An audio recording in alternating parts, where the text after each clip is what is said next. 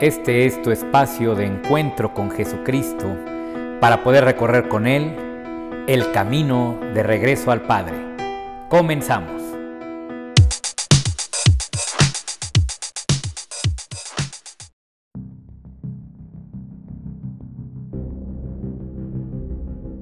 Hola, ¿cómo están queridos hermanos? Un gusto como siempre saludarles en este tu programa El Camino de Regreso al Padre. Te saluda como todos los fines de semana tu servidor Miguel Bustos y hoy tenemos un programa muy muy especial. Hoy es Viernes Santo, querido hermano, querida hermana, y queremos analizar en, estos, en este pequeño espacio el gran mensaje que la cruz, esta cruz que representa la muerte de nuestro Señor Jesucristo, tiene para toda la humanidad. Así es que no te lo pierdas, comenzamos.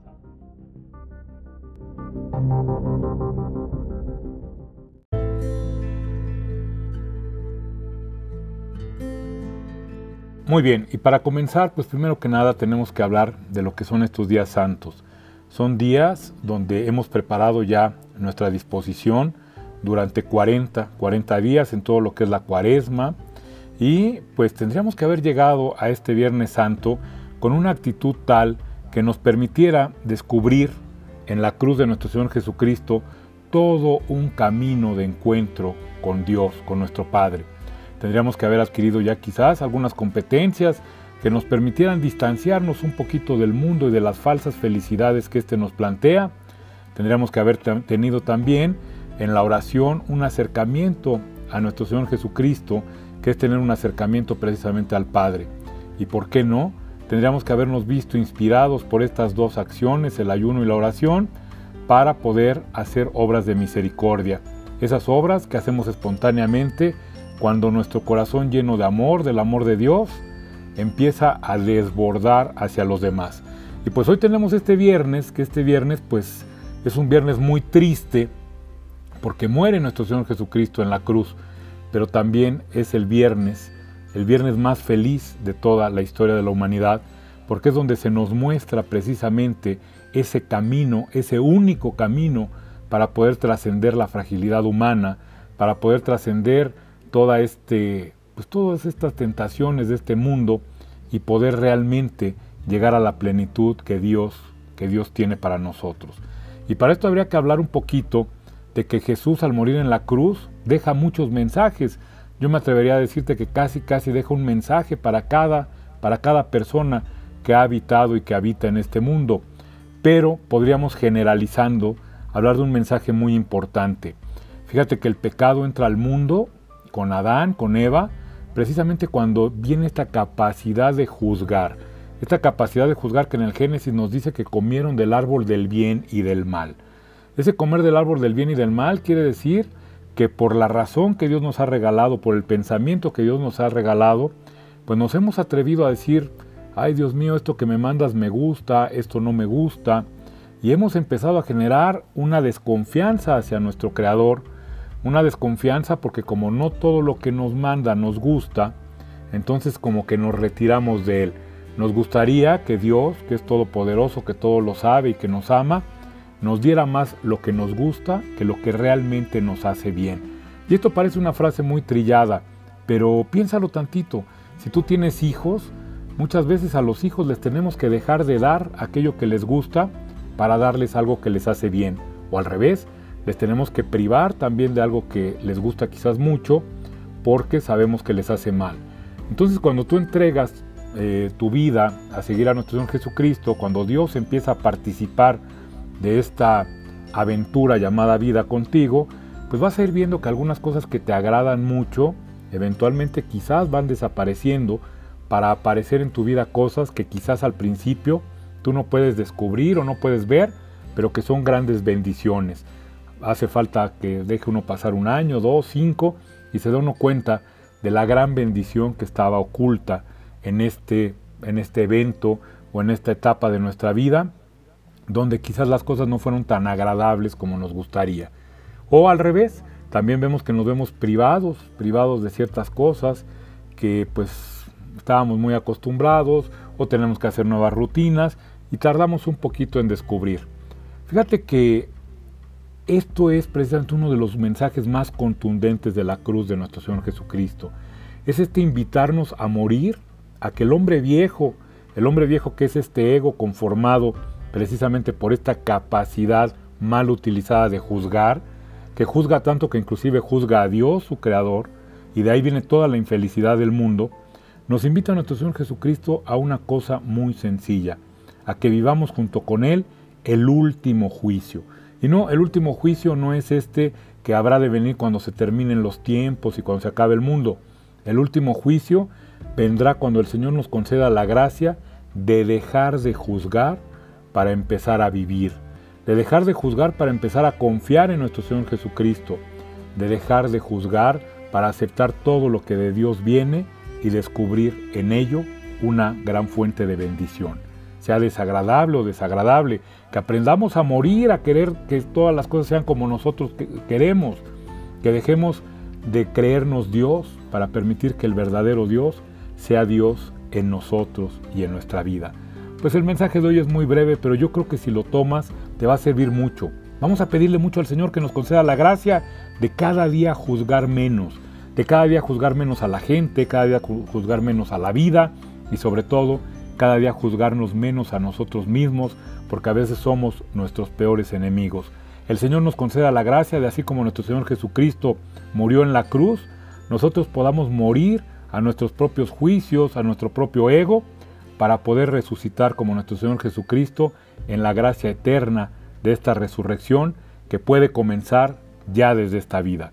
Pues como siempre, querido hermano, yo te invito a que si estas palabras te ayudaron, te sirvieron, pues compártelas por favor, habrá alguien a quien le puedan servir y pues como siempre pido mucho a Dios que te bendiga, que te llene mucho de bendiciones, que permita que esta temporada, esta temporada cumbre para nosotros los católicos, ayude en tu transformación y tu crecimiento espiritual y te esperamos aquí el siguiente viernes. Hasta entonces.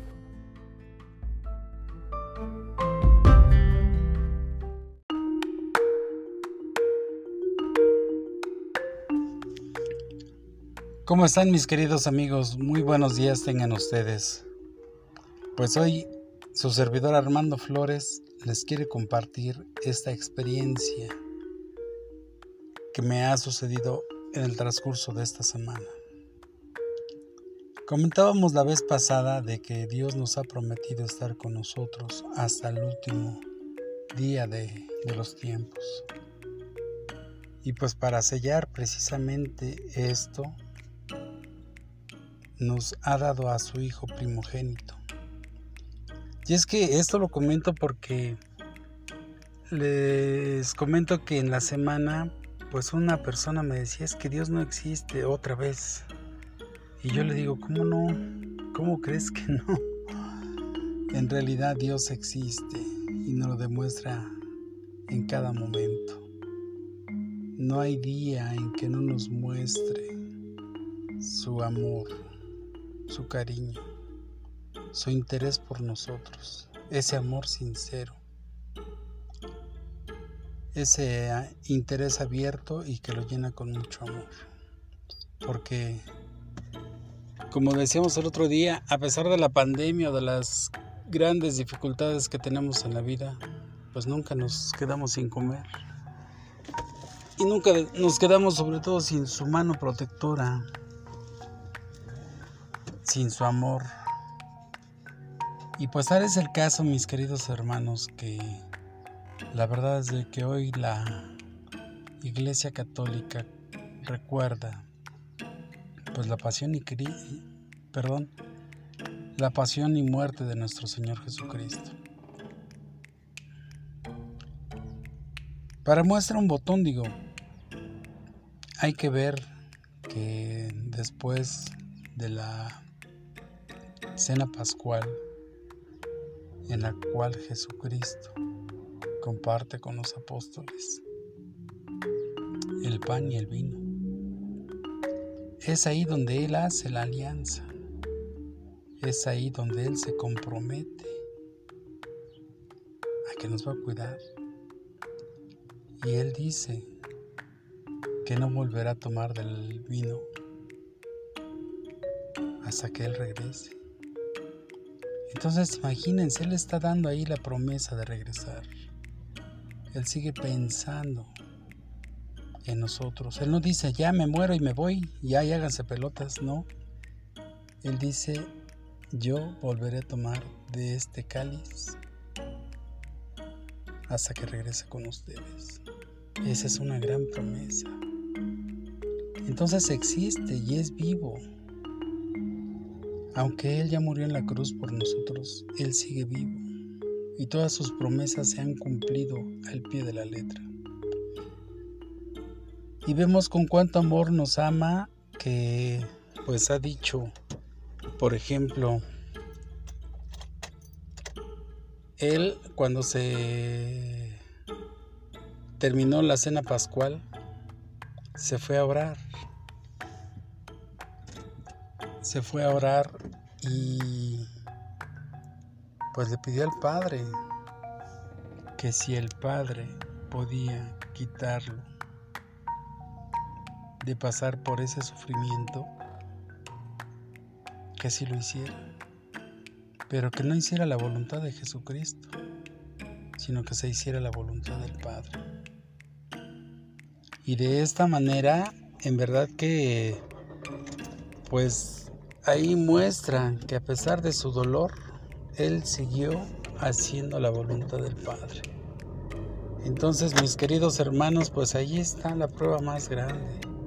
Aunque los apóstoles se quedaron dormidos, porque venían de un día muy, muy laborioso,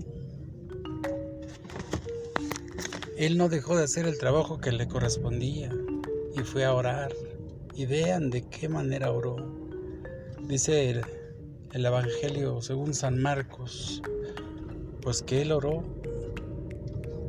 hasta poner su cara en la tierra, pidiéndole a nuestro Padre Yahvé que si era posible que retirara ese cáliz de su presencia.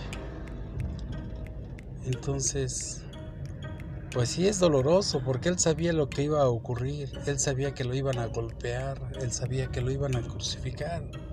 Y a nosotros a veces nos dan un empujón y ya nos molestamos o ya nos está doliendo. Imagínense él todo el dolor que pasó por nosotros. Y de hecho él así lo quiso, porque ya estando en la cruz, él dijo, pues si tú crees que yo no puedo llamar a mi ejército, pues están equivocados. Pero ya sí quiero que se haga. Quiero cumplir la voluntad del Padre. Entonces por eso es que les pido que nos demos cuenta que Él, a pesar de su voluntad, prefirió obedecer al Padre y con esto nos demuestra el gran amor que tiene por nosotros, lo valioso que somos para Jesucristo y para nuestro Padre Yahvé. Y es por eso que Él, nuestro Señor Jesucristo, está sentado a la derecha del Padre, porque Él lo obedeció, Él lo escuchó y hoy está sentado a la derecha del Padre. Honra y gloria para nuestro Señor Jesucristo y nuestro Padre Yahvé.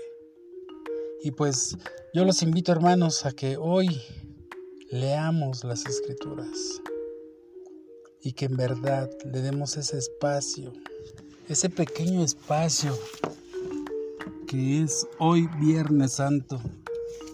Jesucristo nos dedicó su vida, más de 33 años. ¿Cómo podemos comparar un viernes con 33 años y muchísimo tiempo más. Porque recuerden que Él está desde la creación. Entonces si nosotros le dedicamos un día en especial a leer la Biblia y a hacer reflexión sobre todo lo bueno que el Señor nos da, créanme que los más beneficiados seremos nosotros mismos. Así es que ahí está la invitación, hermanos. Les pido que lean la Biblia, que disfruten mucho de este de esta reflexión, que la hagan en total compañía de su familia, que se reúnan, que mantengan su distancia, usen su cobrebocas, que no distraigan la vigilancia de esta pandemia. Pero sí, o a través del Zoom, digo, lo pueden hacer también a través del Zoom para que no dejen de seguirse comunicando y sobre todo de seguir comunicando las maravillas que Dios nos da. Pues les deseo que tengan una bonita tarde, un bonito fin de semana y que el Señor los siga bendiciendo. Aleluya, aleluya.